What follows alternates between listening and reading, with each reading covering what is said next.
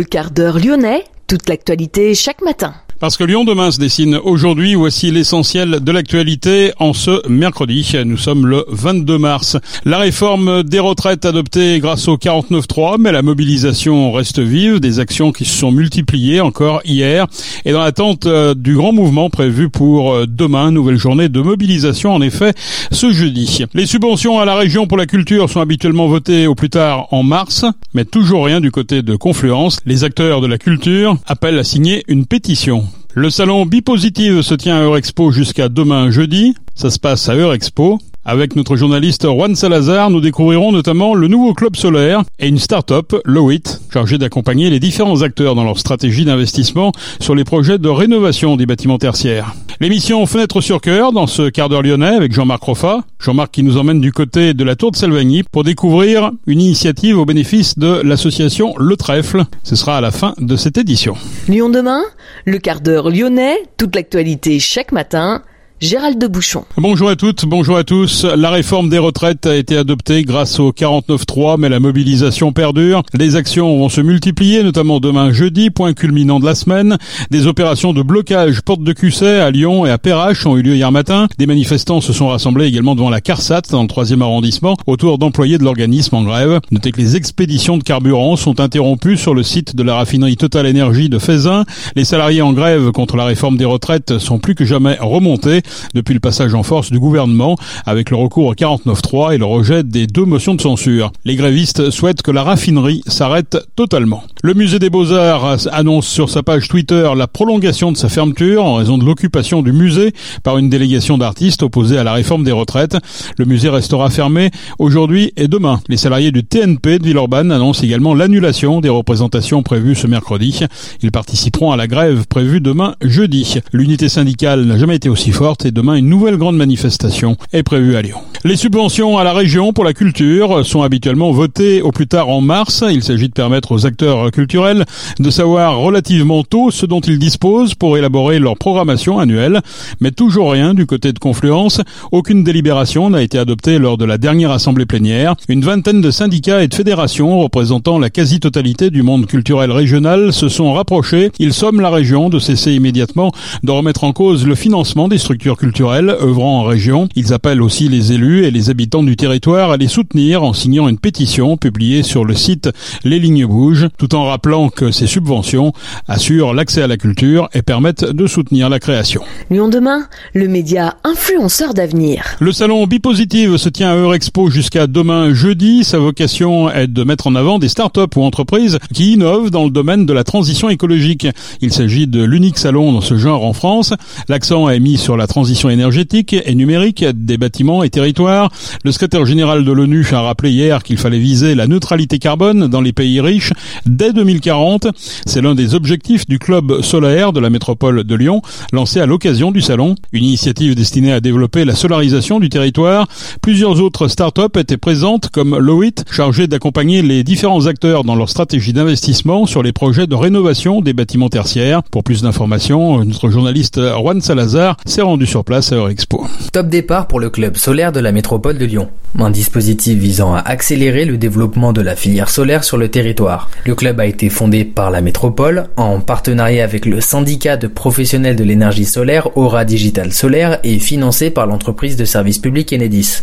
Sa création s'inscrit pleinement dans la volonté de la métropole d'évoluer vers un approvisionnement énergétique écologique, elle qui s'est fixé l'objectif de baisser de 30% les consommations d'énergie d'ici 2030 tout en doublant la production locale d'énergie renouvelable. Le vice-président au climat et à l'énergie, Philippe Guelpa Bonaro, nous informe sur les objectifs de ce club. L'idée de ce club solaire métropolitain, c'est de créer un, un espace de partenariat, d'animation partenariale entre des professionnels du solaire, de l'énergie photovoltaïque et aussi solaire thermique, avec des entreprises, des organisations, des institutions, des collectivités qui sont intéressées par euh, la mise en place de panneaux photovoltaïques sur leur foncé, leur toiture ou leur parking, mais qui ne savent pas trop comment faire parce que parce que c'est compliqué, parce qu'il y a eu un moratoire il y a quelques années qui a douché beaucoup d'espoir, parce que entre le juridique, le technique, le politique, le financier, avec notamment des problèmes d'assurance, il y a quand même des enjeux qui dépasse le cadre uniquement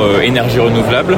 Et donc on veut créer cet espace d'échange, presque de pédagogie, avec des ateliers réguliers tous les 2-3 mois pour parler des, des problématiques concrètes sur l'autoconsommation, sur les modifications parlementaires, sur les contraintes juridiques, sur les autres partenaires qui peuvent impacter ou pas des projets. On a cité les architectes des bâtiments de France par exemple. Et l'idée aussi c'est d'aller visiter des sites euh, qui sont en production, qui sont en cours de construction pour voir bah, qu'est-ce qui a été bien fait. Donc avec l'idée aussi de diffuser des bonnes pratiques, euh, des astuces pour gagner du temps, des cahiers des charges qui peuvent se partager. Donc l'idée c'est vraiment cette euh, animation partenariale pour, encore une fois, tenir cet objectif de multiplication par 4 de l'énergie photovoltaïque sur la métropole de Lyon.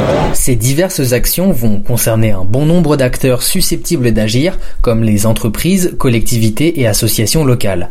Se pose maintenant la question du financement de ces aménagements, et c'est précisément ce que permet Lowit, une start-up qui accompagne ces différents acteurs dès le lancement de leur mission et qui les guide tout au long de leur stratégie d'investissement.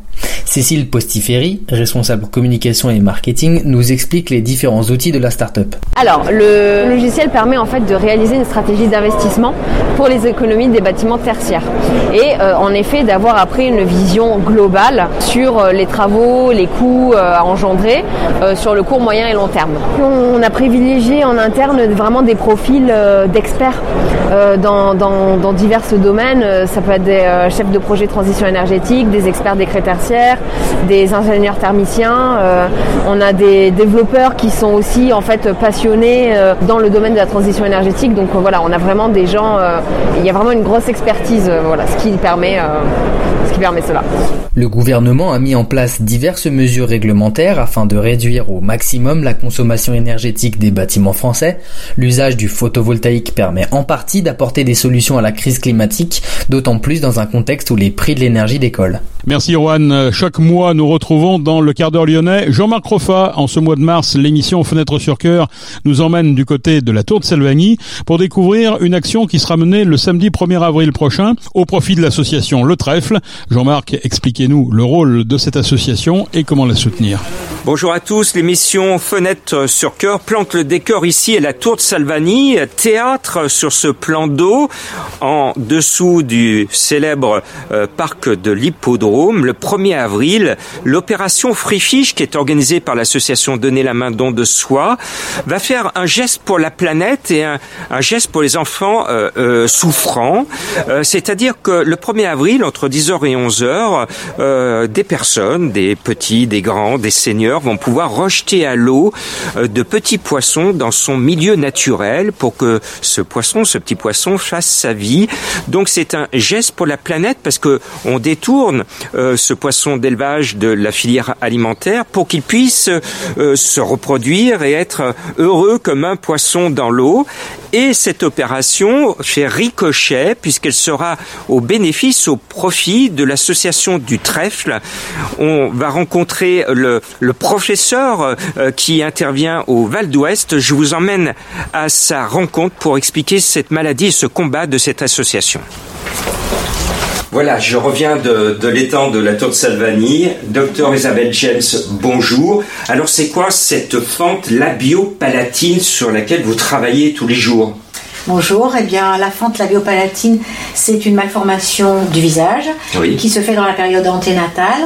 En fait, c'est un aspect normal puisque tous les fœtus dans le ventre des mamans ont anatomiquement une fente parce que le visage se forme de différents fragments, de différents bourgeons qui doivent se coller et de temps en temps, très tôt dans la grossesse, vers le 40e jour à peu près, ça ne se colle pas, donc il peut y avoir une interruption au niveau de la lèvre, mais ça n'est pas une plaie, ça ne saigne pas, ça fait pas mal, c'est recouvert de peau, simplement ça explique que la lèvre soit un petit peu fendue et remonte, soit un petit peu déformée et le nez également. Alors c'est ce qu'on appelait autrefois le bec de lièvre. Autrefois, oui. Oui, maintenant c'est cette expression-là. Alors quel est votre travail exact ici dans la clinique du Val d'Ouest Bien, la prise en charge commence très souvent maintenant lors du diagnostic prénatal, puisque vous savez que les mamans ont plusieurs échos, dont celle à 5 mois de grossesse, pour faire le tour du bébé et voir s'il y a des malformations. Et euh, à ce moment-là, on peut dépister s'il y a une fente sur la lèvre. C'est important qu'elle rencontre le chirurgien en, pré, en prénatal natal pour qu'on puisse leur expliquer les causes de cette malformation et surtout comment on va la prendre en charge à la naissance. Ça peut les aider à se préparer, à leur donner des livrets d'informations et à commencer l'accompagnement qui va se dérouler jusqu'à la fin de croissance. Donc après, vous venez de parler d'accompagnement. Alors justement, il y a une association qui vous accompagne, l'association du trèfle. Alors quel est leur rôle euh, auprès de vous? Mais Vous savez, souvent quand il y a une maladie grave ou une malformation, les parents souhaitent rencontrer d'autres parents qui ont des préoccupations similaires et c'est tout à fait légitime. Et donc nous travaillons avec une association qui s'appelle Le Trèfle, effectivement, dont la présidente est Madame Marié.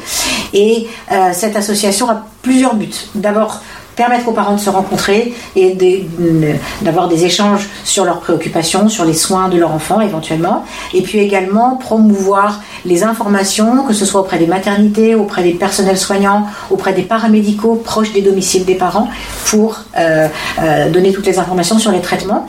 Et beaucoup de parents maintenant passent un diplôme qui s'appelle celui de parents experts et qui permet justement de participer aux consultations d'éducation thérapeutique que nous avons. Alors justement en termes d'éducation, il faut éduquer les copains, copines à l'école, parce que quand un enfant est victime de cette fente qui touche le visage, il y a les moqueries. Mm. Donc il me semble qu'il y a des ateliers pour éviter euh, ce genre de mauvais comportement, pour pas qu'il y ait une double peine par rapport à l'enfant qui est victime ça m'a beaucoup touché. C'est vrai qu'il y a le côté chirurgical et technique est important, mais après, il faut que ces enfants soient heureux. Et vous savez, on dit être bien dans sa peau. Hein.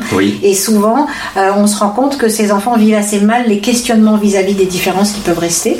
Et donc, déjà, on a un certain nombre d'ateliers pour leur expliquer que cette, cette curiosité n'est pas toujours malveillante et qu'on peut les aider à, à percevoir ce qui est bienveillant et ce qui est malveillant. Et si par hasard c'était malveillant, voire moquerie ou harcèlement, on leur donne les clés pour se défendre et pour qu'ils ne soient plus confortables. C'est ce qu'on appelle les ateliers d'habileté sociale. Bravo à vous. Donc euh, vous pouvez soutenir euh, l'association du trèfle. Il y a une tirelire en ligne. Vous avez le lien euh, sur la radio, sur cette vidéo. Faites un don et chaque don sera symbolisé par un poisson qu'on va rejeter le 1er avril entre 10h et 11h et certains donateurs vont venir, on va avoir le plaisir de venir déposer ce poisson dans l'eau et tout de suite je vous emmène à la rencontre de Michel Perilla qui est le président de la mécale des pêcheurs là-bas la Tour de. C'est lui qui, avec nous, va organiser cette opération.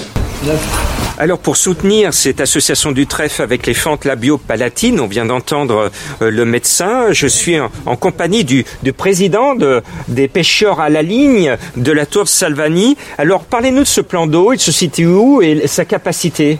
Alors ce plan d'eau est situé à la tour de Salvani. Euh, c'est un plan d'eau qui fait un hectare. En réalité c'est un plan d'eau euh, qu'on a beaucoup modernisé dans l'écologie, dans sa façon, dans la gestion des, de, la pêche, puisque ici les poissons sont remis à l'eau oui. Euh, très souvent et euh, voilà, on, a une pêche sportive avec des gens très responsables qui, aiment la nature. Voilà. Donc, Alors le 1er avril ici, il y a une opération tout un chacun. Si vous êtes dans le secteur, vous pourrez venir entre 10h et 11h relâcher du poisson dans son milieu naturel, le geste pour la planète, mais aussi faire un don. Vous pouvez le faire en amont ou en aval de l'opération pour l'association du trèfle avec cette fente labio-palatine, cette déformation du visage. Euh, qu'est-ce que vous pensez euh, de, cette action au profit de, de ces interventions chirurgicales qui sont à côté, hein, à, la clinique du Val d'Ouest. Alors évidemment, euh, nous nous associons à, à, cette, à ce geste qui est, qui est, qui est vraiment très grand, de, de, gens qui, qui opèrent, qui font des choses. voilà, moi j'ai beaucoup d'admiration pour ce milieu-là, et d'autant plus que associer un phénomène, j'allais dire, de paix à une association si compliquée euh, que ce geste, enfin que ces gestes médicaux, voilà, euh, moi c'est tout à fait louable et puis on est, on est très heureux de s'associer à ça. Et pour, pour une fois, on ne va pas taquiner le goujon, c'est plutôt le goujon qui va nous taquiner parce qu'on est bien dans le sens inverse. On remet le poisson à l'eau. C'est une opération qui avait été faite depuis 2016 par l'association humanitaire Donner la main dans de soi, qui avait été stoppée par les deux années Covid. On l'avait fait ici euh, aussi à la tour de Salvador avec un certain succès. Le but, c'est que vous preniez euh, votre euh, moyen de déplacement si vous êtes dans le secteur ou que vous puissiez rejoindre les, euh, les donateurs parce que ce jour-là, vous pourrez faire des dons, mais aussi vous pourrez faire symboliquement ce geste de prendre un petit poisson et de le rejeter dans l'eau pour qu'il vive sa vie de petit poisson. C'est un geste pour la nature, pour notre environnement. Ça, c'est vraiment dans l'air du temps. Et en plus, vous allez permettre à des enfants qui sont victimes de déformation euh, du visage de pouvoir retrouver euh, une vie Yeah. Normal. Et ça, c'est vraiment euh, ce qui va faire la, la chaleur, la beauté, euh, la raison d'être de cette opération Free Fish 2023. Merci d'avoir suivi cette émission exceptionnelle de Fenêtre sur Cœur. Merci Jean-Marc. On termine par un mot de sport. En football, les Lyonnaises retrouvent la Ligue des Champions. Elles reçoivent ce soir les Blues de Chelsea au Groupama Stadium pour disputer le match aller des quarts de finale. Le groupe est opérationnel et au complet avec les retours des deux attaquantes, Melvin Mallard et Ada Egerberg. C'est la fin de ce quart d'heure lyonnais. Merci de l'avoir suivi. On se retrouve demain pour une prochaine édition. Passez une excellente journée.